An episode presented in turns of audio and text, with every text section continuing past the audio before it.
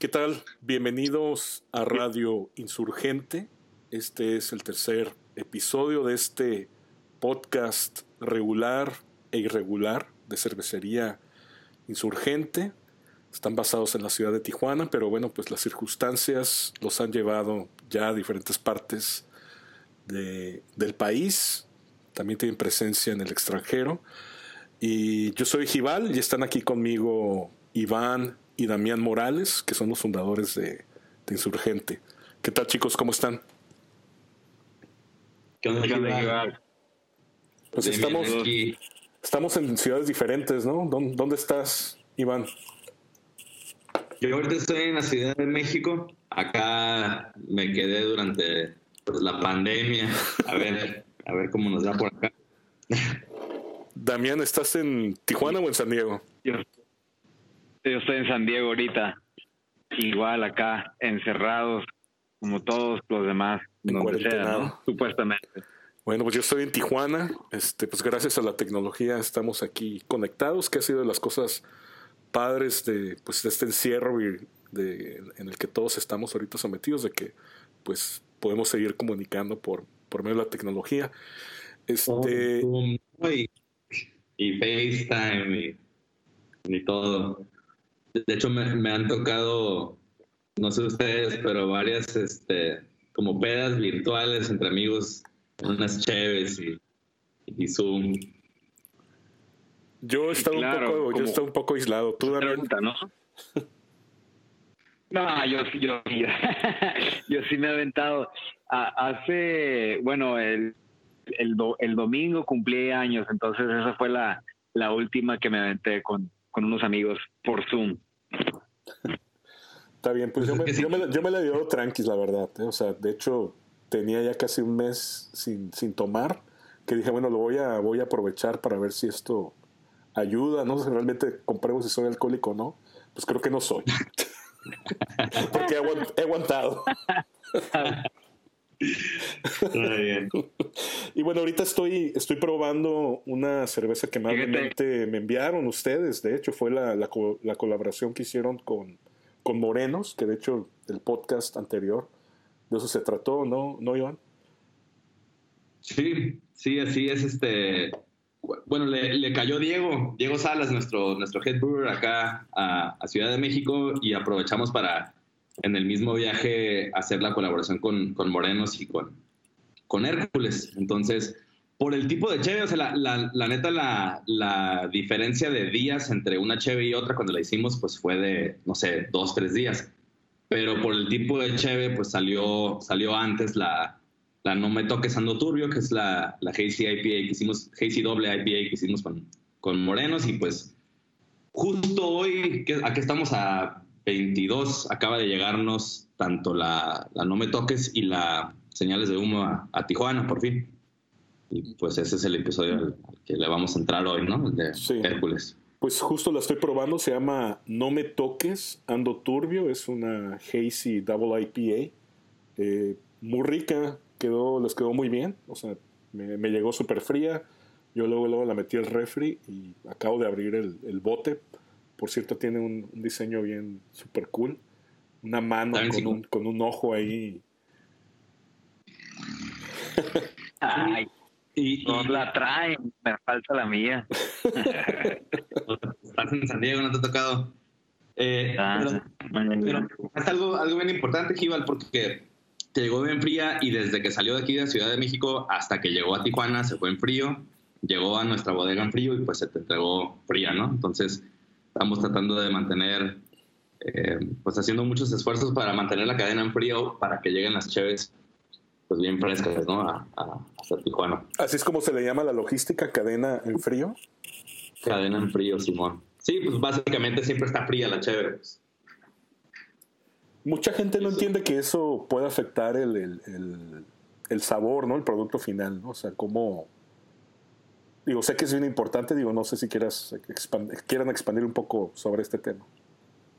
Pues también, este, sí, es, eh, por lo general ayuda con todas las cervezas, ¿no? Eh, eh, de hecho, en su mayoría está bien, al menos que sea como un una cerveza añejada en barricas y con muy grado, eh, con muchos grados de alcohol, un 10%, algo así, pues entonces el, el que no esté completamente refrigerada a, a 4 grados, por decirlo así, le ayuda a madurar más, más rápido. Pero por lo general en todas las cheves, así sobre todo si son lupulosas, eh, el, el, el, este, el que esté refrigerado ayuda a conservar esa frescura y todo lo que trae el lúpulo en, términos de sabor. Eh, y nos hemos dado cuenta nosotros eh, probando, bueno, Iván sobre todo, ¿no? Cuando tú te llevas Chévez, te llevabas de aquí para allá, de Tijuana a la Ciudad de México y probabas eh, así lado a lado la lupulosa, por decirlo así. Sí hay una gran diferencia en, en una lupulosa que tenga el mismo tiempo, o sea, que sea el mismo lote, pero esté conservado en refrigerador, a algo que haya viajado eh, de Tijuana hasta, hasta el interior y, y luego tal vez no sea almacenado en frío y luego ya se, se vende así, ¿no? Entonces, sí hay bastante diferencia. Sí, creo que... Sí, sobre todo con las, con las cheves eh, muy lupuladas es, es, bien importante porque el, el, lúpulo es de lo primero que empieza a caer en el perfil de la cheve y, y, y, se convierte en una cerveza un poquito más maltosa si no se, si no se cuida bien. Y hace, pues yo creo que hace ya año y medio empezamos a mandar toda la cheve que llega al interior del país eh, la estamos mandando refrigerada justo para, pues, para asegurar que la gente que esté en la Ciudad de México, Guadalajara, Puebla, eh, pues la pueda probar como debe de saber, porque sí, sí me daba cuenta que acá en Ciudad de México las, las cheves como Rompeolas, Juan Cordero, Lupulosa llegaban, pues, llegaban bien, pero no... Ya muy amargas, ¿no? Ya, ya, más, ya más amargosas, así, más pesadonas. Sí, sentido. Pues, amargor tal vez un poquito más pronunciado, pero también lo dulce, o sea, la, la malta empezaba a sobresalir más, ¿no? Entonces se perdía el lúpulo pues, prácticamente en, en, sabor y aroma. Y pues sí, sí es un tema bien importante la cadena fría. Entonces este es nuevo servicio de entrega en Tijuana que se llama 4 grados, eh, justo es uh -huh. eso, ¿no? Distribu distribución del producto de cervecería insurgente, así como de otras marcas, ¿no? Sí, sí, así es. Digo, ese es un proyecto que, que ya pues tenemos un rato trabajando, este, incluso antes del tema, del tema Bonilla, del tema clausuras de cervecería, ya teníamos la, la idea de, de, empezar a distribuir cervezas en, en Baja California y eh, ahorita, o sea, el, tema de 4 grados realmente empezó como un proyecto para distribuir a restaurantes, bares, eh, supermercados, licorerías y demás, pero pues por la situación, entre varias otras cosas, eh, ahorita el, tema de la entrega a domicilio, pues sí se ha vuelto importante en, en poder sobrevivir durante la cuarentena y todo este rollo, ¿no? ¿Qué, ¿qué más? Digo, ya, ya, que, ya, que, tocaste el tema ahorita de, de, de, la situación de insurgente, ¿qué más ha sucedido? O sea, ¿cuál es la situación actual? Eh, mencionaste ahí el tema de, de Bonilla, del, del, gobernador, ¿no? Que, que, arremetió fuertemente contra ustedes por cuestiones personales, pero bueno, eso no los ha detenido ustedes de seguir haciendo cerveza, colaboraciones y bueno, este proyecto, ¿no? Que se llama Cuatro Grados. ¿Qué más, qué más ha sucedido? En realidad no, no ha sucedido mucho. Este, seguimos ahora sí con la batalla legal. Eh, digo, ha sucedido, pero nada así que. Ah, ya ni me acuerdo cuándo fue el último que hablamos y, y, qué pasó después. No me acuerdo si, si hablamos de, de que fue la fiscalía y después eh, a los cuantos, cuántos días llegó Cofepris, entonces una clausura sobre otra clausura. Eh, no me acuerdo si hablamos de eso, Iván, pero la verdad, yo tampoco me acuerdo si hablamos de eso, pero sí, sí, este, hubieron, pues ahí varios temas con los que seguimos pendientes en cuanto al tema clausura, que, que pues estamos ahorita por, por también tema COVID, los juzgados están cerrados, entonces ese, toda esa batalla pues está en pausa, eh, como, como todo lo demás.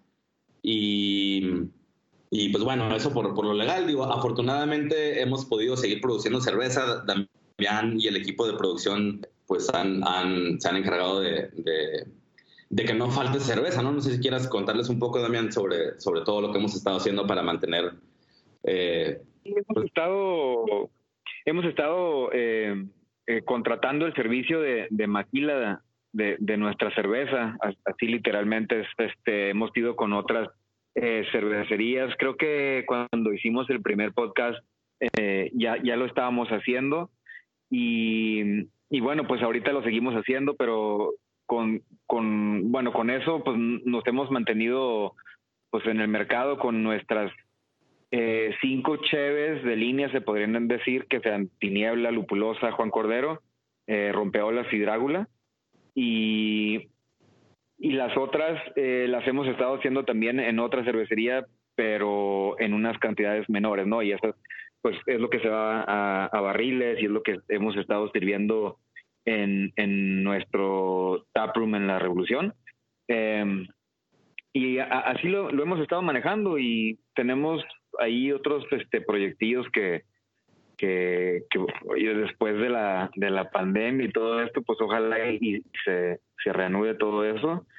Em, tenemos ojalá por ahí una, perdón que te interrumpa también, pero tenemos ahí una, una posible solución al tema como más, más largo plazo, a la, al tema de la producción, que no podemos ahorita como em, entrar a mucho detalle, pero, pero saliendo de la pandemia, si todo sale bien, vamos a también estar en un mejor lugar, eh, mejor posicionados en el tema de producción, sin tener que depender tanto de, de, otra gente, ¿no? Este, que, pues eso nos va a liberar mucho para, para que ya no haya desabasto de cheve y demás.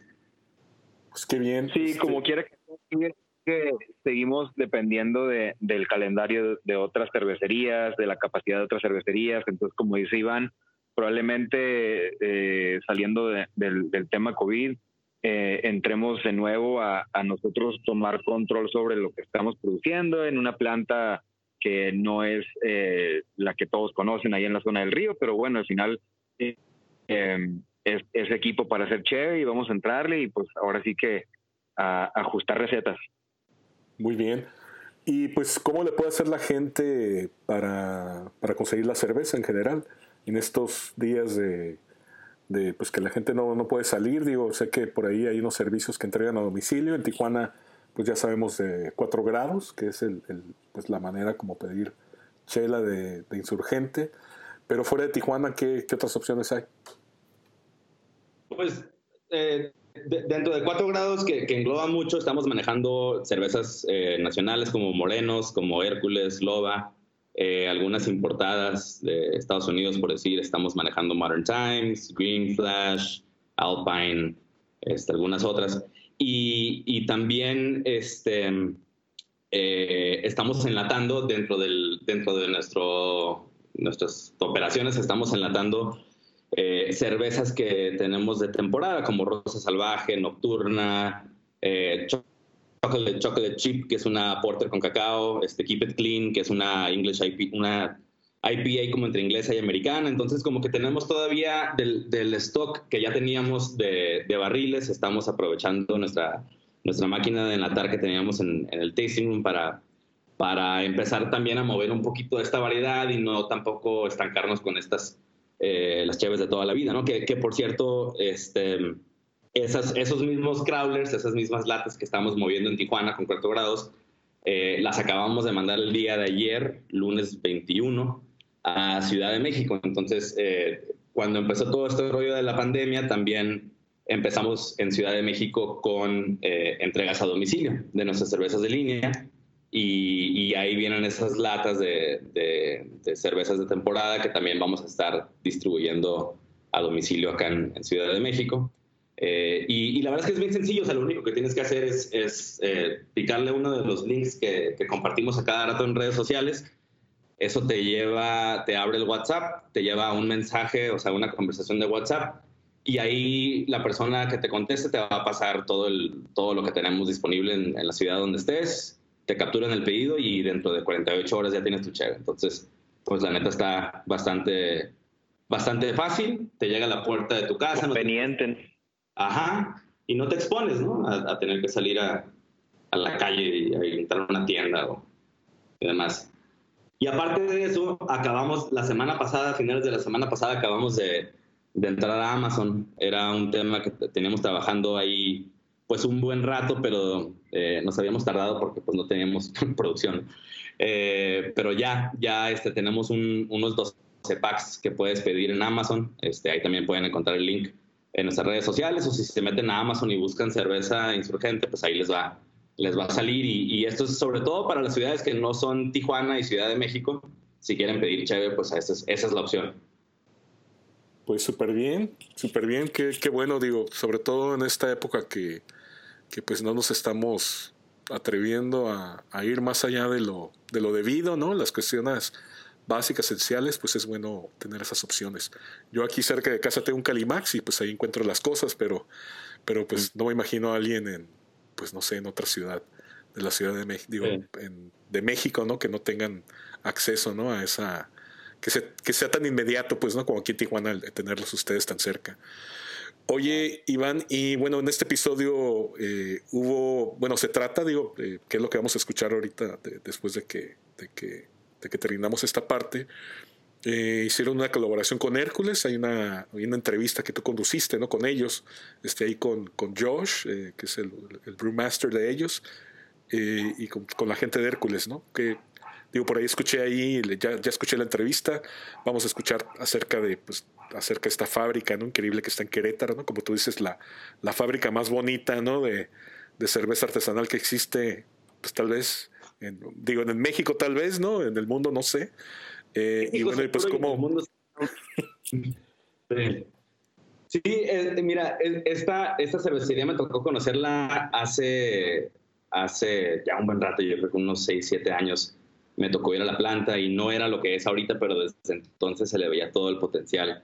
Em, y, el lugar es un lugar muy, muy bonito. Es, es, una, es una cervecería que, que está bien hecha en todos los sentidos, ¿no? Desde, desde la cerveza, obviamente lo más importante, hasta el branding, el lugar, eh, toda la filosofía detrás de, cómo y por qué hacen la cerveza, se, ve que, pues no sé, eh, creo que compartimos mucho, mucho de esa filosofía con ellos, ese respeto por, por, el líquido y, y, para mí por lo mismo fue muy importante empezarlos a distribuir allá en, allá en Baja porque siento que, que pues son una de las promesas del movimiento artesanal en, México.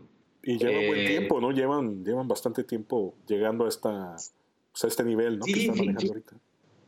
Tienen una historia interesante, digo, ahí más o menos se, se, abordan en, el podcast que vamos a escuchar ahorita, pero eh, empezaron primero eh, hace unos años embotellando y bla, bla, y, no tuvieron mucho éxito, y, y, la llegada de Josh, su, su head brewer, este, eh, o el director de producción les ayudó mucho junto con todos los cambios que hicieron a, llegar a donde están ahora y la verdad es que creo que están haciendo muy, muy bien las cosas. Era una colaboración que llevábamos planeando yo creo que unos ocho meses hasta que por fin se armó que viniera Diego y este y pues la, neta es que salió una, una muy, muy buena chévere.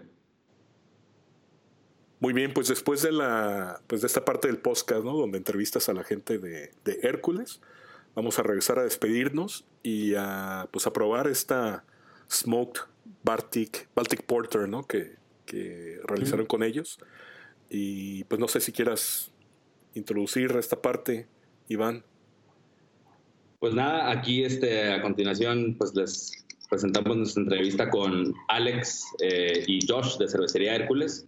Eh, esta entrevista se grabó el día que, que hicimos la cerveza ahí en, en Querétaro y pues abordamos un poco de, la historia de, su cervecería, de la cerveza que hicimos y por qué. Y pues nada, eso. Va, pues adelante con la entrevista con la gente de Hércules y después regresamos a despedirnos aquí en este podcast de Radio Insurgente. Muchas gracias. Gracias por invitarnos. Gracias por venir. No, pues gracias a ustedes por, por recibirnos aquí, como siempre, con mucha hospitalidad. Eh, y bueno, pues, o sea, empecemos hablando un poquito de, Hércules, ¿no? ¿Cómo, ¿Cómo, empieza el proyecto? ¿Cuántos, ¿Cuánto tiempo lleva? Este, y, bueno, la, historia de la creación, ¿no? De, Hércules. Eh, bueno, pues la empresa se fundó en el 2011, en papel, digamos, Porque hasta 2000, final de 2012, principio de 2013 fue cuando pues, empezaron a salir las primeras cervezas de los tanques. Del 2011 al 2000, a mediados de 2012, pues fue como rehabilitar el espacio aquí, que como tal vez saben es una antigua, muy antigua fábrica textil. Entonces rehabilitar el espacio, conseguir el equipo, conseguir la gente, conseguir todo esto. Entonces fue hasta 2013 que en realidad empezó la producción. ¿Y la, la, el proyecto empieza, este, cómo? O sea, de... Eh, pues como en la mente por, alguna razón de Luis, Luis González y su hermano Carlos. Eh, pues les gustaba mucho la cerveza y pues viajaban mucho y eh, como a, mucha gente le pasa, ¿no? Llega un momento en que como que la cerveza que consigues fácilmente, bueno, y sobre todo hace algunos años que conseguías, pues no te satisface del todo. Entonces, pues hay varios caminos, ¿no? Para solucionar ese problema y pues uno de ellos es poner una cervecería. Claro. Sí, creo que muchos empezamos un poquito como con la misma idea, ¿no? Tratando de, pues ya si no la venden, la, voy a hacer, ¿no? Exacto, sí. Y, el lugar en sí donde estamos ahorita, donde está Hércules, es una fábrica de textiles de las más viejas del país, ¿no? Si no, si no me equivoco, fue la segunda fábrica en existir en el país. Eh, algo así, sí, es una fábrica de mil, mil, 1842, 46. Y sí fue la primera fábrica textil, me parece, de Querétaro y la segunda de, del país. Y creo que de las primeras de Latinoamérica. tiene muchísima historia, ¿no? Eh, y, bueno, para quienes no han venido aquí a Hércules, la, yo a todo mundo siempre le he dicho que es la cervecería más bonita que he conocido en, mi vida. O sea, el, el, lugar está hermoso, tiene muchísimo carácter, muchísima historia y pues muchos espacios y recovecos que también han sabido utilizar bastante bien, en, mi opinión, ¿no? Como este, el, jardín donde tienen los, las barricas, hasta tienen un cine, ¿no? Y... Sí. Para mí, para mí personalmente, cuando llegué aquí a México hace tres años y cacho, estaba en la Ciudad de México con mi esposa y tuvimos una, un bebé como que tenía como un, un mes, dos meses. Y decía mi esposa un día como, pues no puedo aceptar ese trabajo porque en un momento estaba, estaba practicando un poquito con, con Luis, pero sí, amor, no puedo porque sí, son como dos horas en camino, en, en camión cada semana. No puedo trabajar en otra ciudad, es imposible. Y Luis me insistió, insistió, insistió hasta el momento que un día llegué aquí y yo estaba como, pues wow, ya, ya tengo que encontrar la forma para... ¿Te enamoraste del lugar? Sí, sí, como se pueden ver, se podrían ver el potencial aquí.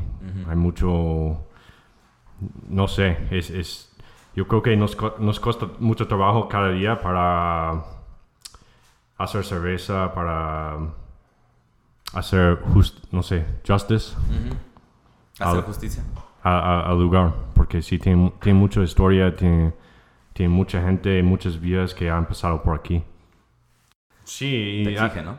Sí, exactamente. Y hacemos como mm, más, poquito más que de 100 estilos distintos cada año aquí en esta cervecería entre la planta piloto y la planta normal. Hacemos pues muchísimos estilos y con esos pues seguramente hay, hay, hay, algunas que son mejores que otras, pero intentamos siempre tener todas las cervezas que salen al, al nivel de, de, lugar y nivel de, de comida aquí, de la, de la, cultura aquí en Hercules. Claro. Y, y ahorita que, que mencionas el, el, cómo llegaste aquí, cómo te enamoraste del, del, espacio, platícanos un poquito de cómo terminaste tú, Josh, en, en Hércules, este, tu trayectoria, un poco de, bueno, tú, tu, puesto, tu título, digamos, dentro de Hércules. Pues ah, soy gerente de producción y sí, llevo como tres años aquí. Ah, los primeros seis meses eran, yo era consultor. Antes de eso um, estaba trabajando en, Florida. Ah, empecé de, um, de cocinar en mi casa cuando tenía como 19 años. Entonces, uh, poquito joven, medio joven, pero ya, ya con um, algunos años con eso empecé en, en el mundo, en, en, la industria, industria de cerveza, trabajando en brew pubs, y cosas así en Florida. Y en creo que 2010, 2011 empecé en Cigar City, y tenía como seis años allá. Cigar allá. City en Tampa, ¿verdad? Sí, Cigar City en Tampa. Um, ellos, junto con, con todas las cervecerías que, que ya están en la misma fami- familia, con Oscar Blues y, y uh, Squatters, y uh, pues hay muchos ahorita en la misma empresa. Son, creo que, el número 10 uh, en tamaño de Estados Unidos. Entonces, uh, y sí, en esa empresa también. um, crecimos muy rápido, pues bastante rápido. Y en- por eso los seis años que, que tenía allá, aprendí mm, pues como se, se aprende en, en 20 años o algo así. Como ten- tuve que aprender. Salí de allá de gerente de producción, um, pero en algún momento ah, conocí a mi esposa futura en Canadá en una conferencia de, de Malta. Ah, y pues los mexicanos, no sé. ya, ya estoy aquí. No, pues bien, y, y, y bueno, digo, pues ya llevas tres años ya en, en, en Hércules entonces, que desde que Sí, llegaste aquí. poqui- poquito más. poquito más. ya. Y, y cómo ha sido la experiencia de trabajar en una cervecería mexicana este, después de haber tenido tanto tiempo en, pues en Estados Unidos y en esa industria que también está un poco más, es- bueno, bastante más creo establecida y, y todo esto, ¿no? Como, es como un fucking time machine para mí porque es, es, es como siento como ah, la misma gente alrededor de, de esta industria que estaban en Estados Unidos hace 15 años cuando yo estaba en- empezando como homebrewer. Um, Toda la gente aquí, pues la mayoría son um, gente que no están aquí para buscar, para ganar dinero o, o ser ricos de, de esta industria. Son de, es, es de, de amor de, cerveza Pasión.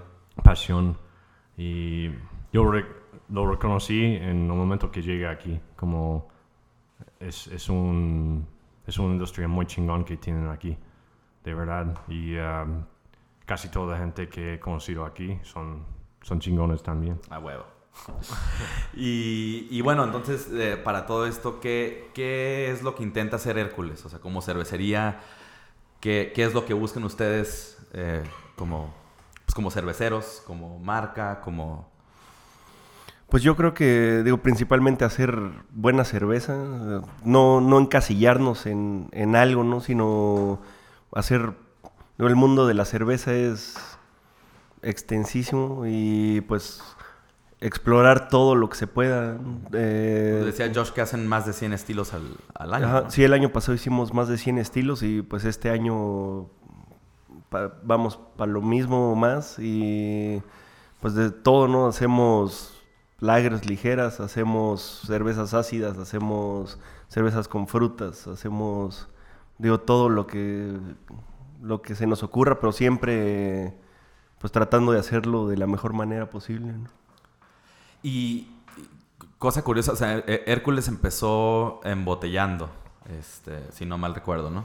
Y, y hoy en día ya todo sale en, en lata, ¿no? Eh, sí, empezamos embotellando, tiramos una embotelladora pequeña y pues tuvimos ahí algunos problemas de que de uno, siempre pasa, ¿no? Y con las latas también puede pasar, pero cuando las el producto sale de la fábrica, pues uno pierde el control de él y pues no sabes qué va a pasar, ¿no? Entonces, pues de repente aparecían botellas en el, en el otro lado del país y pues no habían llegado ahí de la mejor manera. Claro. Entonces decidimos de, eh, embarrilar el 100% de la cerveza durante mucho tiempo. Estuvimos yo creo que tal vez tres años con puro barril hasta que digo pudiéramos como garantizar que la cerveza iba a llegar empaquetada de la mejor manera a los clientes. Entonces fue cuando ya cuando llegó Josh eh, empezamos a ver soluciones, o sea, ver qué podíamos hacer.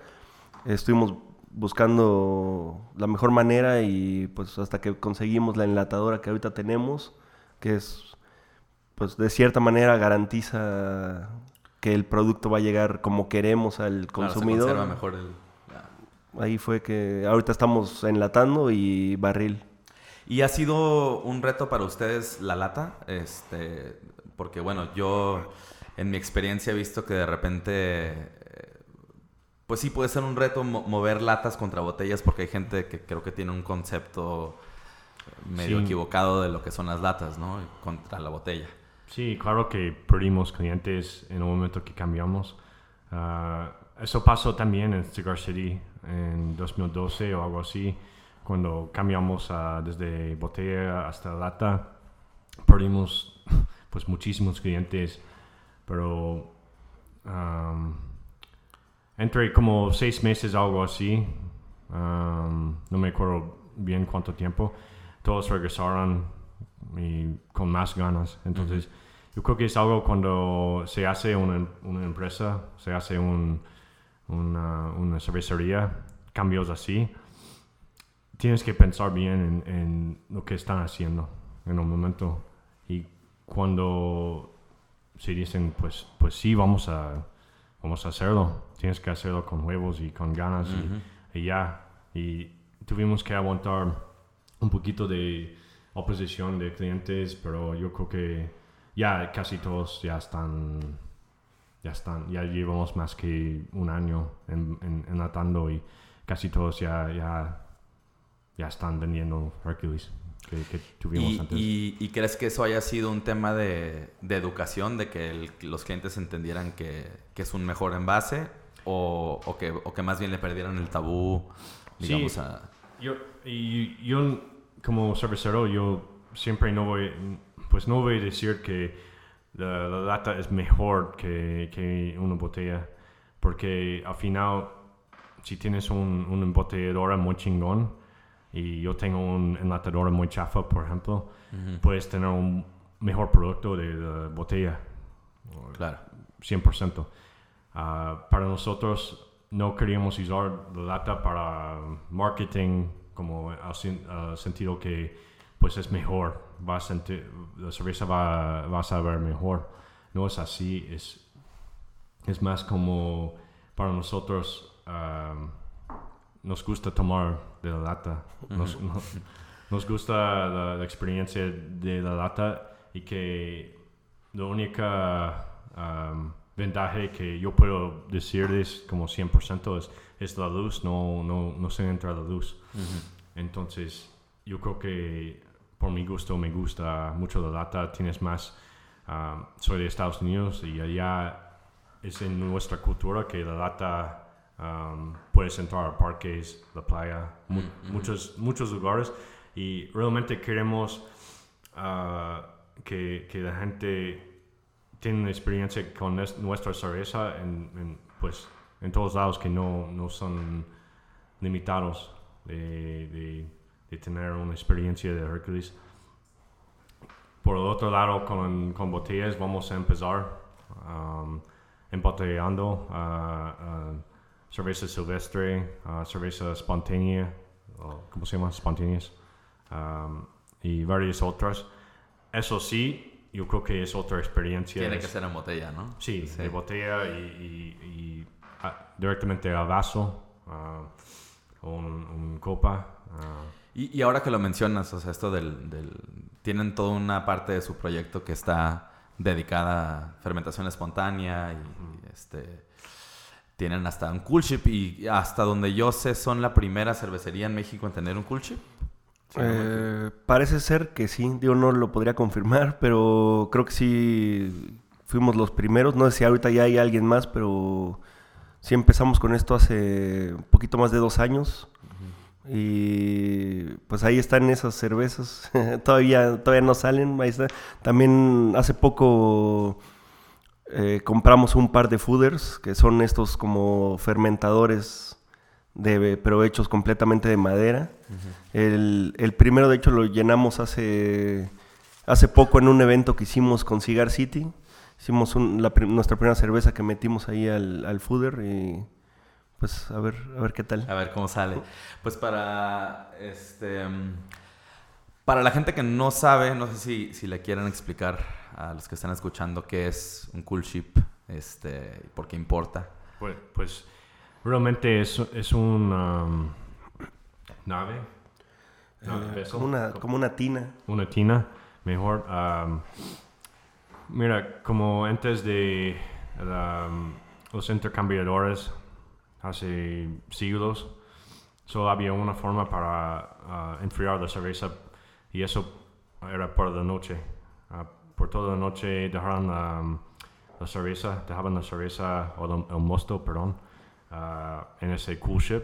Realmente es una tina que no tiene más que, no sé, 30 centímetros más o menos. De o- profundidad. de profundidad. Y eso, eso profundidad es importante porque lo menos que tienes, lo más rápido que se va a enfriar.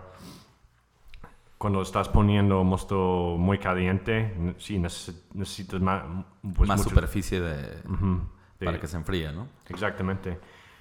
Am, lo que estaban haciendo hace siglos, am, no, no, no supieron mucho de, ah, no sabían mucho de la, la cepa de levadura que estaba fermentando. Am, y estaba llegando de- desde el ambiente en cualquier parte de- del mundo que estaban haciendo la chela, la cerveza. Nosotros lo que queremos hacer es, es recrear un poquito de eso, de los bichos de, um, de ambiente, los bichos levedores de ambiente y usarlos y hacer una cerveza 100% mexicano, como, porque normalmente sí, Y súper local, ¿no? Porque Súper al final de cuentas es lo que está aquí. Ujú, lo que está aquí y al final de cuentas sí todos están todos de nosotros estamos importando lúpulos o, o- o- Malta, o maltas o- sí. o, hasta de levadura. No hay mucha levadura que tiene su origen aquí en, en- en México pero sí hay bastante. Y los sabores entonces, digo, el, el proceso del cool ship básicamente, este, para resumir, pues es como una tina no muy profunda que, donde, donde se pone el mosto caliente y bueno, aquí también creo que casi todos lados pues abren ventanas y cuando hace frío pues fluye, fluye el aire y eso es lo que va enfriando el mosto. Pero al mismo tiempo, pues va inoculando con lo que naturalmente está en el aire, ¿no? Que Sí. puede ser bacteria, bretanomices, saccharomyces, o sea, todo, todo tipo de, de microflora que puede empezar la fermentación del, del, del mosto. sí Y, y hablando de eso, pues digo, el- el- ya empiezas a jugar mucho con, lo, lo- con lo- la flora, digamos, que hay aquí pues, localmente, ¿no? Y, y- y mi pregunta sería más bien, ¿qué han visto ustedes desde lo que han hecho en el Cool Ship? Eh, ¿qué, qué tipo de perfil han visto que les ha salido en esa fermentación? Pues realmente ah, el mosto que hacemos ah, es diferente que un lambic o, una cerveza espontánea ah, de, de, de Bélgica, pero lo que hemos visto son sabores como muy, muy parecidos ah, con la Brettanomyces, con Enterobacter, con um, lac- Lactobacillus y Pediococcus que están presentes, más otros, más la sac Saccharomyces también. Hemos visto sabores muy, muy parecidos a eso y hemos a esos cervezas de Bélgica y también hemos visto algunos otros barricas que tienen sabores muy pues muy raros o muy muy diferentes entonces solo llevamos ah, tres temporadas de ese, ese tipo de cerveza entonces ya pudieron hacer una, una goose, ¿no? Sí, sí, pues eh, no, no, no, no, no se puede llamar goose afuera de Bélgica, es como champagne, pero, Ajá. pero appellation control y no sé cómo, cómo se llama, pero ah, en, en español, pero ah, Denominación de origen. eh, sí, exacto. Ah, entonces, no, no se puede llamar eso, pero ni, ni queremos. Queremos hacer algo diferente de ellos. Y hay detalles que hacemos aquí que realmente son diferentes al respecto de la receta, el proceso y cómo manejamos ah, los barricas. Sí, somos diferentes, pero es un homage a lo que hacen allá y al final queremos algunos sabores de, de- que nos gusta mucho de, de Lambic, pero queremos algo que, no sé, se dice como, wow, este, este es diferente. Ah, ese, ese, ese, ese Sí, de- es algo que no, nunca he probado, nunca he...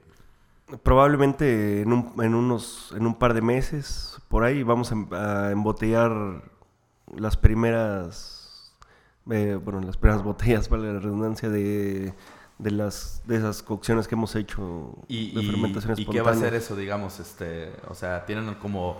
¿Están pensando a nivel estilo o más bien es como... eh, no, o sea, como por decir Flanders Red o, o- o algo, o Lambic, pues, o sea, le pondrían así o más bien le, le pondrían, o sea, simplemente, pues, Eh, el nombre del proyecto. Pues ahí viene, ajá, tenemos un como nombre alterno para todo este proyecto de cervezas salvajes y digo, ya, ya, ya lo verán en su momento, pero es toda una nueva línea de, de, este, de cervezas que digo, conservan como nuestra personalidad, pero se separan un poquito.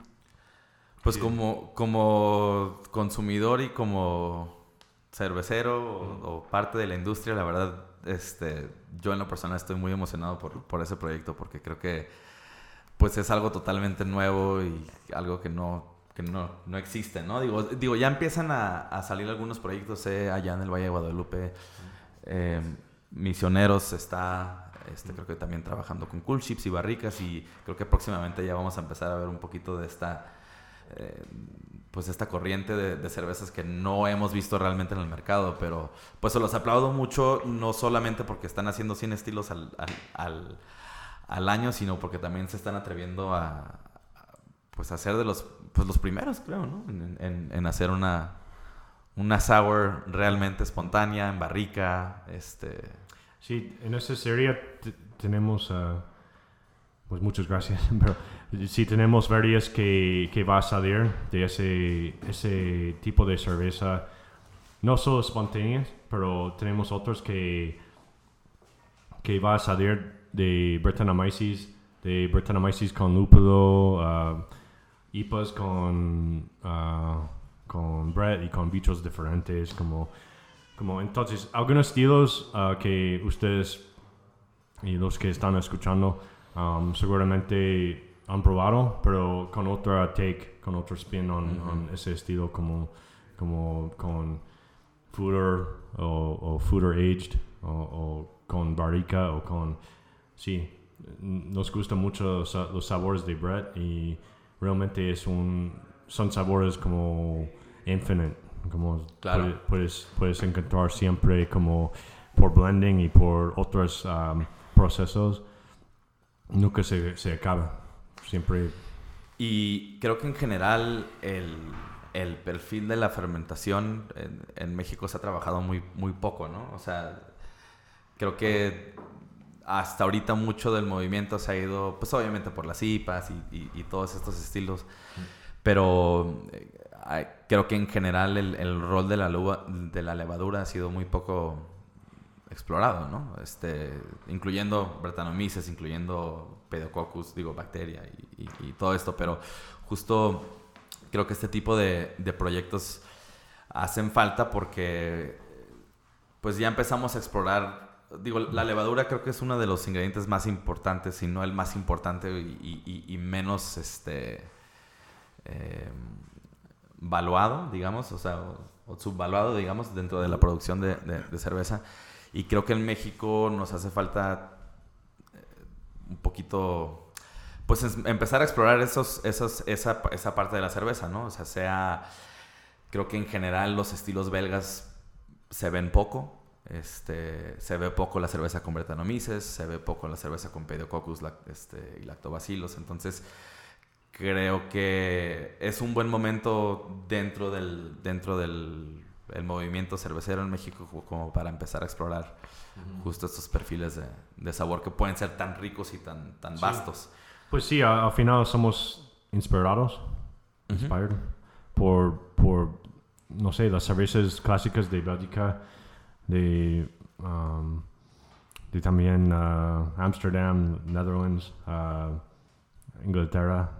Todos tienen, um, hasta Alemania también, tienen cervezas uh, muy, muy distintos, um, muy clásicos y con, con procesos que han hecho siglos.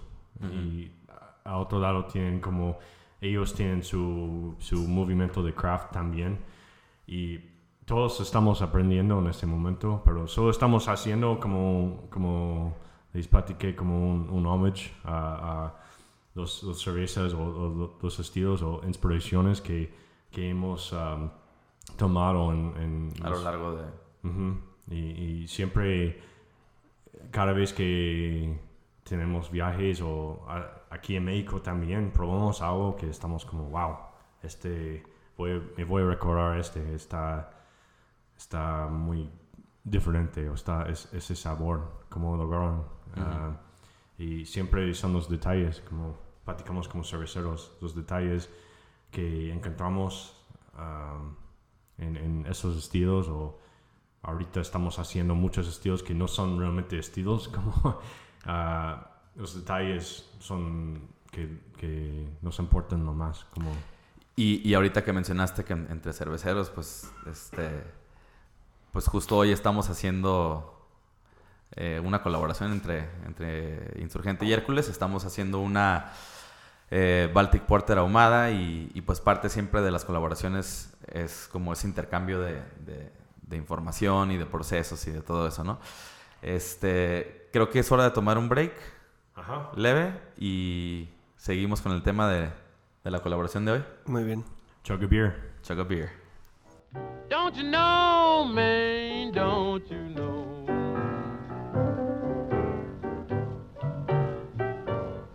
Nothing but a beer drinking woman.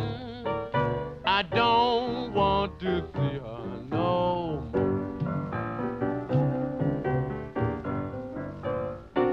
Este, bueno, ¿y, y dónde podemos encontrar Hércules para todo esto? Donde, si alguien que está escuchando los quiere encontrar, este, pues, ¿cómo le hace?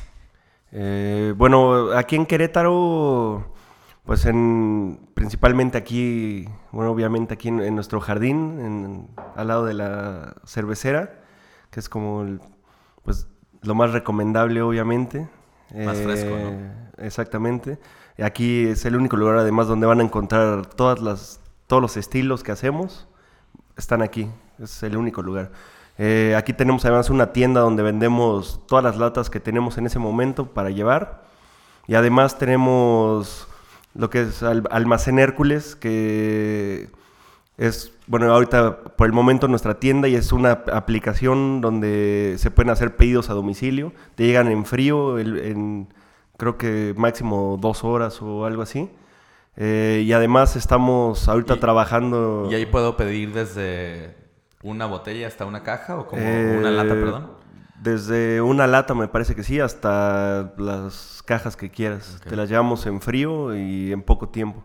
Y ahorita estamos trabajando en el concepto del almacén, pero físico, que va a ser una tienda, pues que esperemos, eh, esperamos más bien que sea algo que, que no hay ahorita eh, en México.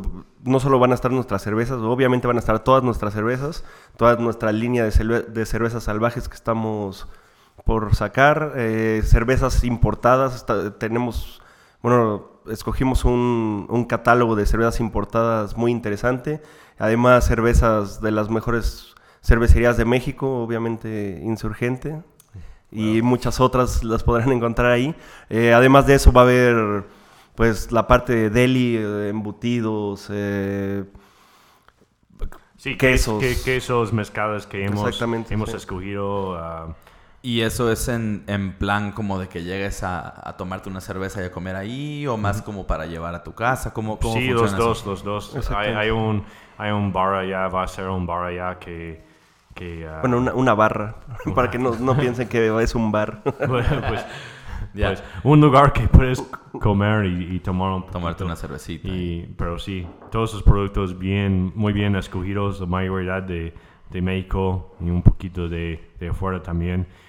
Muchas de cervecerías, um, pues cervezas de cervecerías que respetamos mucho, um, que hemos, hemos mencionado en este podcast un poquito. Y pues sí, yo creo que si, si no encuentras algo allá que, que te gusta, pues no te gusta nada, no sé. Bueno, y aparte de, de Querétaro, estamos, tenemos presencia en Ciudad de México, en pues los bares cerveceros más conocidos. Eh, en City Market encuentran nuestras latas, no todas, pero encuentran las de, algunas de las de línea. Eh, en en res- restaurantes, bares. Da Comer, ah, ¿cómo se llama? Fresca. o Fresco. Fresco. Fresco, Da Comer. Um, pues nuestros amigos en Drunken Dog y en, en Tasting Room también siempre lo tienen. Siempre hay Hércules. Y hace poquito eh, Insurgente abrió su, su proyecto de distribución en, en Baja California. Se llama 4 grados y este pues ya hace un mes y medio, dos meses que empezamos a distribuir Hércules justo ya. eh, por ahorita solamente en Tijuana, pero pues ya lo van a poder encontrar en Ensenada y en Mexicali. Todo siempre pues cadena, cadena en frío, entonces llega frío a baja, lo, lo mantenemos en nuestra, nuestro cuarto frío hasta, hasta que sale para su distribución, ¿no? Entonces, pues todas las cervezas de línea, ahorita tenemos este Super Lupe, que es su, su, su IPA, este IPA. Eh, ¿Qué más tenemos? Terrícola, que es su saison. Eh, Lanzallamas, tenemos algunas todavía, que es una Imperial Stout bastante, bastante rica. La, la Calmeca, que era una Imperial Stout en, en barricas de, De mezcal. de mezcal, eso sí, ya se nos acabó. No. Este, pero sí, también en, en Baja California lo van a poder encontrar en barril y en lata. Este, y pues no, no, no, no pierdan la oportunidad de probarlo porque la verdad son muy, muy buenas cervezas. Eh, y bueno, pues brincando ya a la, a la colaboración de hoy, este, creo que ya llevamos pues varios meses tratando de... Sí, como medio año, Sí. como- no sé, ah, pues por fin están aquí ya, ya estamos ah, emocionados para cocinar este, esta cerveza. Y justo vino Diego Salas, nuestro, nuestro head brewer de, de Insurgente, nada más como que le da pena hablar hoy. Este, pero pues bueno, pues, le- eh, decidimos hacer la, una eh, Baltic Porter, Baltic Porter en español, este, con, con malta ahumada y, y bueno, la, la malta se ahumó aquí en casa, ¿no? En, en, en, Hércules, no sé si me pueden platicar un poquito de cómo... Pues de hecho, de hecho es un lote tan grande, no es, es 15 bebés, son 15 bebés, no es tan grande, pero por la densidad hemos estado ahumado como la mayoría de estos seis meses. que hemos estado platic- platicando de ese, esa cerveza, como, porque si solo ponemos a ahumar aquí como 100 kilos al, cada vez. Dos costales nada más. No, sí, Ah, no. como cuatro. Cuatro costales, ajá, sí. Ma- más o menos. Entonces, sí tardamos mucho en, en- en- en hacer eso. Pero sí, hacemos, ah, usamos un ahuma- ¿cómo se llama? Ahumador. Ahumador. Y usamos, ah, normalmente usamos maple y haya. Eh, la combinación de los dos nos gusta mucho el sabor. Normalmente ah, ahumamos como intentamos ahumar ah, 100% de la mata base ah, en las cervezas ahumadas que hacemos aquí. Que en esta ocasión fue Pilsen y Múnich, ¿no? Lo que, lo que usamos. Pilsen, Munich y también un, un poquito de pale también. De mata para- Estábamos bromeando hace rato de que olía a Carl Jr.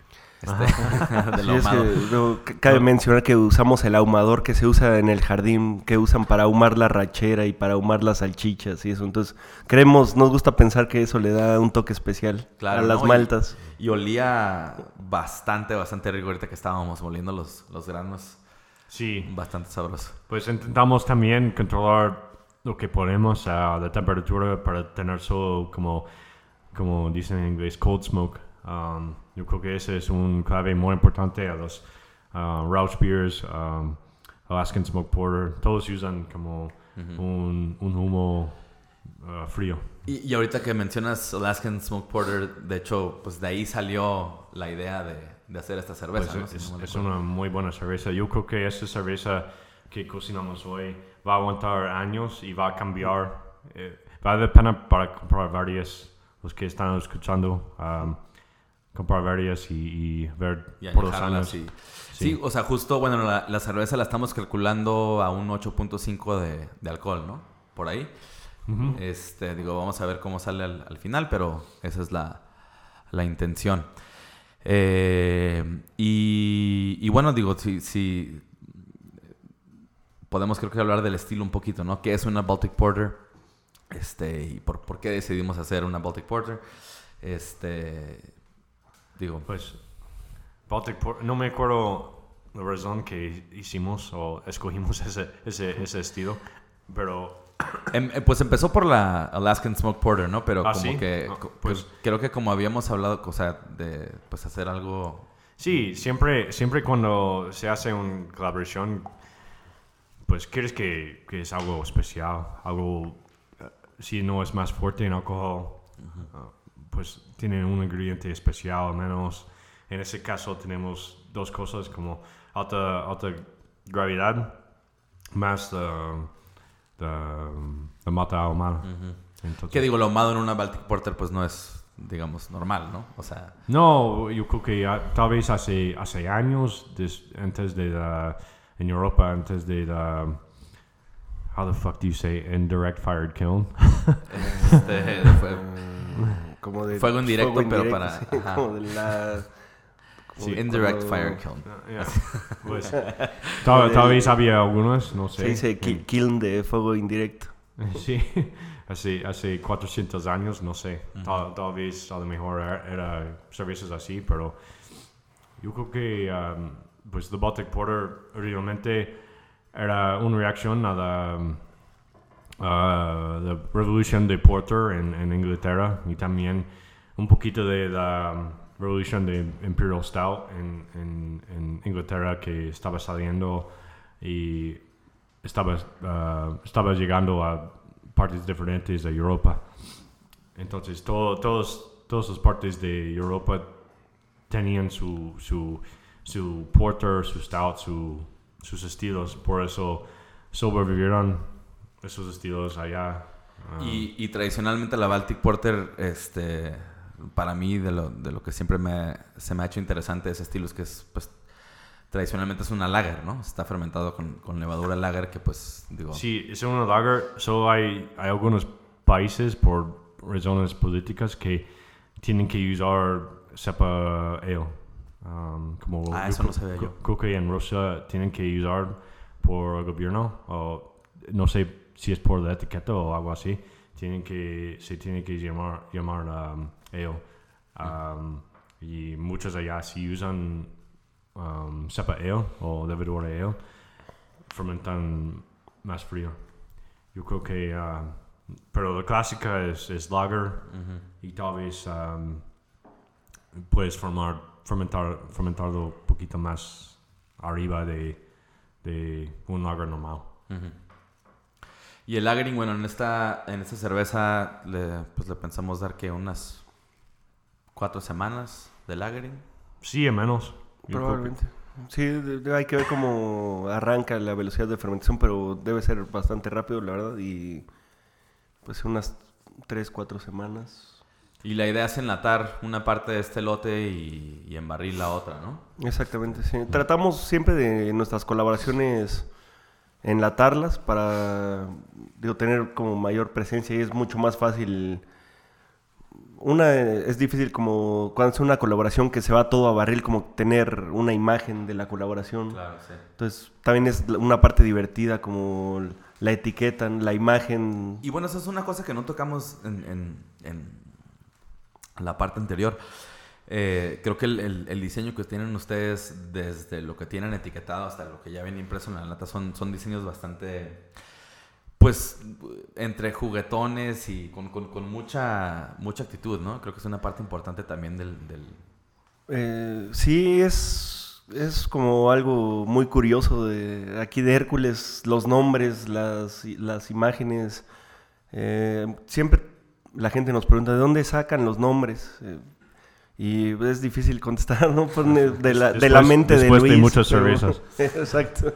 Sí, eh, los días después que, que- los días que nos quedamos tomando cervezas, ahí salen listas de cientos de nombres, ¿no? Pero Yo creo que sí, eh, queríamos hacer algo divertido um, con las etiquetas, pero al final um, es el líquido que, que es lo más importante y, y enfocamos en eso. claro. Um, pero sí, sí, sí, nos podemos divertir un poquito con, con etiqueta o con el nombre, lo hacemos. Um, no, so- no somos tan serios en- al respecto de eso y pueden, pueden ver nuestras etiquetas o arte y, y- y pueden, pueden ver. Sí, bastante humor, ¿no? Sí, un poquito. Muy, muy lighthearted. Sí, y así, así, así así somos. Como... Sí, no, no le damos tanta seriedad a eso. Digo, sí no, nos gusta que sea algo bien hecho, algo bueno, pero nos gusta también como salir de lo convencional. Hace, a- ¿no? hace poco nos dimos cuenta que una de las etiquetas de nuestras cervezas, de caballo blanco específicamente, no tenía nuestro logo en ningún lado. Le- y estuvo, y nos dimos cuenta meses después de que empezamos a etiquetarla. Así vimos y, "Oye, no, ¿dónde está el logo? Y no está el logo en la etiqueta, en ningún lugar de la etiqueta. Pero, pero sí, sí tienes razón, uh, Iván, cuando, cuando hablan de, de colaboración, siempre es en la cerveza o en la chela, pero siempre cuando hacemos una cerveza con otra cervecería, siempre hay mucha atención con otra cervecería eh, al respecto del arte y diseño y, y la etiqueta. Y sí, nos importa mucho esa parte, que, que res- representa, se representa las dos partes. Claro, y, y bueno, ahorita ni siquiera hemos decidido. cómo No, estamos, estamos en cero. Pero, pero pues seguramente algo interesante va a salir de ahí un buen nombre y una etiqueta. Creo que también es una buena oportunidad de, de colaborar entre, entre el diseño de Insurgente y, y Hércules, porque creo que tenemos como personalidades eh, distintas, pero a la vez algo parecidas, creo, entre también el... el- Sí, es, el- es, es una cosa que queremos mucho, es que cuando la gente llegan, ah, no importa su gusto de cerveza, como queremos ah, algo para cada quien. Y, y hasta los, las viejitas aquí en la, en la colonia, como queremos una cerveza que, que se puede tomar fácil y, y también como tú y yo platicamos Iván en la mañana como una cerveza si estás aquí en el jardín leyendo o tienes tiempo que tiene toda la complejidad la com- ah, Complejidad. complejidad de puedes, puedes sacar una hora tomando de cerveza, encontrando notas de cualquier cosa, pero cuando tienes prisa, sí puedes pistearlo, como Claro. fácil. Sí, o sea, buscan hacer una cerveza pisteable, como decimos en, en baja. Exactamente, sí. Pero con, con, con un buen nivel de complejidad, ¿no? Exacto. Exacto. Y, y pues para eso, la verdad es que de, de todo lo que probamos ayer, salimos bastante contentos de aquí. Este, Chingón. la cerveza, la comida, el ambiente, todo, todo, la verdad es que han hecho un muy, muy buen trabajo con, pues en realidad con todo, o sea, con, con- con el espacio, con el lugar en sí, con, con- con la cerveza que están haciendo. Eh, creo que la gente lo puede ver, ya sea si viene aquí a, a- a la cervecería o, o desde que compra una lata en alguna tienda, algún bar, ¿no? Y este, lo, lo han hecho bastante bien. Yo en lo personal creo que son una gran promesa para la industria. Este, y pues les echamos muchas, muchas porras. Este, y pues nada, pues gracias por, por, por recibirnos y Sí. es- espero poderlos recibir allá ya que nos levanten las clausuras y que salga un gobernador. Este, allá nos echamos una colaboración cuando, cuando se pueda. Sí, que no, nos avisan y, y vamos por allá. Sí, Y pues muchas gracias a ustedes, más bien, y, y suerte con eso. gracias a nuestros fans, a ustedes dos que están escuchando. Muchas gracias. A Jenny y, y Paula, gracias. Ah, bueno, y, y- y para eso nada más quiere cerrar con, con- con un- una cosita. Este, para todos los que escuchan, no sé si nos pudieran platicar de alguna cerveza en particular. Eh, sugeriría alguna de línea que, que sea más fácil que puedan encontrar y que nos platiquen un poquito de cómo se llama, qué es, no o sea, notas de degustación para que a lo mejor si se, quieren acercar a probar una de las cervezas, pues que... Pues nuestra, pues número dos yo creo en, en- en- en ventas es la Hombre Pájaro. Es un, um, es un lager de centeno y realmente es un Keller Beer. Eh, no está filtrado. um, está medio como hazy a veces. Um, lo que estamos buscando en eso es, es- son sabores como jóvenes. No, no, no hacemos un lagering tan largo. no hacemos como... Es como nosotros. Es, es como... eh, es joven. Es, es, um, tiene mucha vida. Mucha espuma. mucha, mucha um, complejidad y um, no sé, es un representa- res- representación eh, lo que estamos haciendo aquí. No es una cerveza perfecto, sin defectos siempre. Sí, es, es joven, tiene un poquito de aceldaldehyde y, y tal vez a veces un poquito de DMS, pero es una cerveza que para nosotros es, es, es una buena representación que, que quién, quién somos. En, en, en Tijuana, de hecho, se nos ha vendido bastante bien. La hemos conectado en nuestro taproom ahí en, en el centro. Este, y es una cerveza que se mueve bastante bien, tiene muchos fans. Eh, en lo particular, creo que es mi. Puta, estaría entre Super Lupe y, y- y Hombre Pájaro. Y creo que me voy primero por Hombre Pájaro porque me gusta mucho Super Lupe, pero. Hombre Pájaro se me hace una gran, gran cerveza. No sabía que era una Keller Beer, no sabía que no estaba filtrada. Sí, no, no, está, no está filtrado y sí tiene levadura, tiene todo. um, y casi siempre sale como la misma const- con- consistencia, Consistencia. como la misma turbidez, pero en- pues intentamos. Oye, y entonces en ese sentido recomendarían, eh, porque supongo que sedimenta un poquito de esa... Eh, No, no tanto, de verdad. Mucho de la haze es, es haze como... Proteína. ah, sí, permanente. Es, es- está ya para la vida de cerveza. Ya, Si, si lo hacemos correcto, sí, no, no, no se va a caer. Si, si lo guardamos co- como tres años, pues sí, pero lo recomendamos que, am, que todos tomen. ¿no? Que no tom- la sí. guarden tres años. Sí. No sé si, si tú tienes algo de hombre.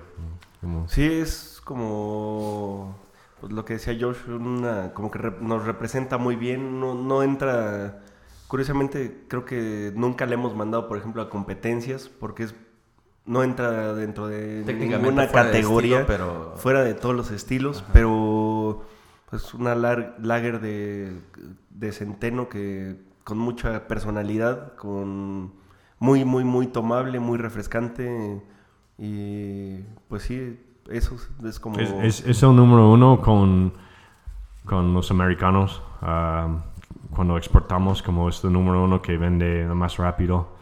Y allá, sí, allá es eh, con toda cultura de lager y cervezas con mucha tomabilidad. Allá en Estados Unidos, en ese momento. am, sí, va, va muy, muy rápido. Va, pues este, ya, ya lo escucharon, busquen la Hombre Pájaro, la verdad es una, una gran cerveza. Y pues bueno, gracias a todos los que nos han estado escuchando hasta ahora, han estado escuchando, perdón. Eh, los invitamos a que se suscriban al podcast, estamos en Spotify y todas las demás plataformas. Eh, y pues nos vemos en el siguiente episodio. Gracias Josh, gracias Alex. Gracias a ustedes. Gracias a Hasta ustedes. luego. Salud. Salud. Estamos de regreso aquí en Radio Insurgente, pues ya estamos casi a punto de despedir esta edición número 3 de, de- del podcast de Radio Insurgente. Siguen aquí con, conmigo Iván Morales, Damián Morales, fundadores de Cervecería Insurgente, y acabamos de destapar las señales de humo, que es, que es como nos vamos a despedir, brindando con ustedes y tomando esta cerveza, que es la colaboración pues, de la que se habló en el podcast con, con Hércules, que es una Smoked Baltic Porter. Y pues creo que Iván nos puede platicar un poquito más acerca de ella. No, pues nada, eh, eh, la, el- la- la decisión de hacer esta chévere salió de tanto cotorrear de qué íbamos a hacer, qué estilo, bla, bla. Eh, platicando Josh y yo, eh, creo que fue Josh y yo, pero bueno, hablábamos de una cerveza que se llama Alaskan Smoke Porter, que mencionamos ahí en el, en el podcast. Eh, y es una cerveza que, pues también no me va a dejar mentir, creo que nos, nos siempre ha sido como bien, bien emblemática para nosotros en cuanto a, a, pues las cheves que nos gusta tomar y un poco de, de- de- de cómo aprendimos de cerveza en un inicio, ¿no? Y, y Josh compartió un poquito esa, esa idea de la cerveza de, pues que la, la, la Alaskan Smoke Porter es una, es una gran, gran cerveza, es una gran referencia. Entonces, buscando hacer algo como por ahí, pero diferente, pues caímos, ok, pues ¿por qué no hacemos una Baltic Porter ahumada? Y una Baltic Porter es básicamente es una, una porter, como mencionamos ahí en el podcast, es una porter con, con levadura lager. Y, y creo que en, esta cheve se nota porque tienes una cerveza con un chorro, un chorro de complejidad, 8.5 de alcohol, o sea, que, que te imaginarías así pesadísima y es engañosamente pisteable, ¿no? Digo, no deja de ser como súper compleja y, y, y, sí trae un chorro de sabor, pero como en cuerpo sigue estando, sigue estando bien fácil de tomar y creo que eso es gran parte de la aportación de la levadura, ¿no? En, en este rollo de la fermentación lager. Sí, es lo que te decía, ¿no? Ahorita, antes de que empezáramos a grabar, que lo primero que me brincó así en la parte de la lengua del medio fue el sabor de la, de la leva, así se siente muy pronunciado, pero justamente balanceado, ¿no? Con el resto de los sabores, ¿no? Ahí está, pues, esa cuestión súper ahumada, ¿no? De la malta súper rica. Y sí, está súper ligerita, la verdad. Se, está súper tomable. Sí, y y, ah, bueno, sí, que, que, quería, no sé si, si, bueno, también para que me cuentes, ¿no? O sea, eh, me dijiste que se iba a ahumar ahí la malta, o sea, la malta no es como si la compraron ahumada, sino la, la ahumaron en, en, en, Hércules, ¿no? Y eso tal vez lo hablaron en, el podcast, ¿ah? Sí, es, eso es de hecho justo lo que iba a comentar ahorita. Sí lo, abordamos un poquito en, el podcast, pero sí fue un tema bien emocionante el, rollo de, que estos güeyes ahumaran la malta ahí mismo, porque para empezar, Hércules es un lugar enorme, así enorme, enorme. ¿no? Hay como tres restaurantes adentro de la cervecería, ¿no? O sea, es, un, es una cosa masiva. Este, y dentro de eso tienen una, una cosota para ahumar carne que, de hecho toda la comida que tienen ahí está deliciosa. Y lo que hacen es que meten, creo que son dos o tres costales por sesión y van ahumando de poco a poco, a poco a poco. Por eso Josh bromea en el podcast, de hecho, que se tardaron un buen en ahumar porque pues hacen como lotes pequeños, pero lo meten en, en su ahumadora de carne, que es una cosa enorme, y pues van ahumando dentro del costal. O sea, se cuenta que cuelgan el costal dentro del ahumador y ahí lo dejan un rato. Y, y, cuando estábamos moliendo malta, el día que hicimos esta cheve, el Diego y yo nos estábamos riendo de que huele a Carl's Jr., porque huele a tocino. Este, huele a, double, double Western Bacon, algo así. Haz de cuenta que estábamos moliendo esa hamburguesa, pero, pero bien, pues. Y, y, estuvo muy cool porque pues, pues estás trabajando con, con con, con una malta que normalmente comprarías, pero pues ahí es, es otro grado de control más, ¿no? Y, y, se ahumaron todas las maltas bases, o sea, se ahumó em, Malta Munich, eh, creo que Malta Pilsner y hubo otra, hubieron tres maltas que se maltearon, no me acuerdo ahorita cuáles fueron, pero pues un chorro de complejidad también por eso. Pero si, si te das cuenta, Jibal, ahorita que las, que las estás probando, creo que mucha gente luego batalla con el ahumado, ¿no? Como que no es tan fan del, del, sabor ahumado y es, esta cerveza creo que no, no pega tanto, está bien balanceada como... como sí, no está, no, lo ahumado no, no exagera, ¿no? Está súper balanceado, está, está en su lugar todo. O sea, de hecho, eh, digo, leí la información ahí en, el, en la lata, ¿no? Del, de que, del lagering, ¿no? Pero sí, está súper balanceado, súper pisteable. No, no está tan dulce porque de repente a veces resultan ser como estas muy empalagosas y no, les quedó súper, súper tranquis todo, ¿no? O sea, yo creo que cualquier fan de una cerveza, entre comillas, oscura, ¿no? Dulcezona, puede probar esto sin bronca. Y aparte creo que va a añejar muy bien esta cerveza. O sea, tiene... Está raro añejar cheves en latas, ¿no? Pero, pero este, es una cerveza que en un año va a estar buenísima súper, súper buena, Y aparte está increíble el, diseño en la lata, el diseño que le hicieron está súper lindo, ¿no? Los colores, súper sencillo, súper minimal. Este, se acerca mucho, ¿no? Creo que a las, a las líneas de diseño de, Insurgente. Sí, de, hecho fue un, fue un, tema que medio abordamos ahí también en el podcast sobre, sobre el diseño. Este, y pues digo, creo que Hércules trabaja con una, un, un estudio de diseño acá en la Ciudad de México que, que, les hace todo y creo que hicieron un muy buen trabajo de, de como encontrar un punto medio entre lo de Insurgente y, y, Hércules, ¿no? Este, me gustó mucho, de hecho, la, etiqueta. También la, la, de, la de Morenos, de hecho, me gustó bastante. Cada, cada, quien con su, con su cura, pero quedaron, quedaron bien. Está bien. Pues yo creo que con esto cerramos, amigos, esta edición número 3 de Radio Insurgente. Este, hay que empezar a planear ya la cuarta.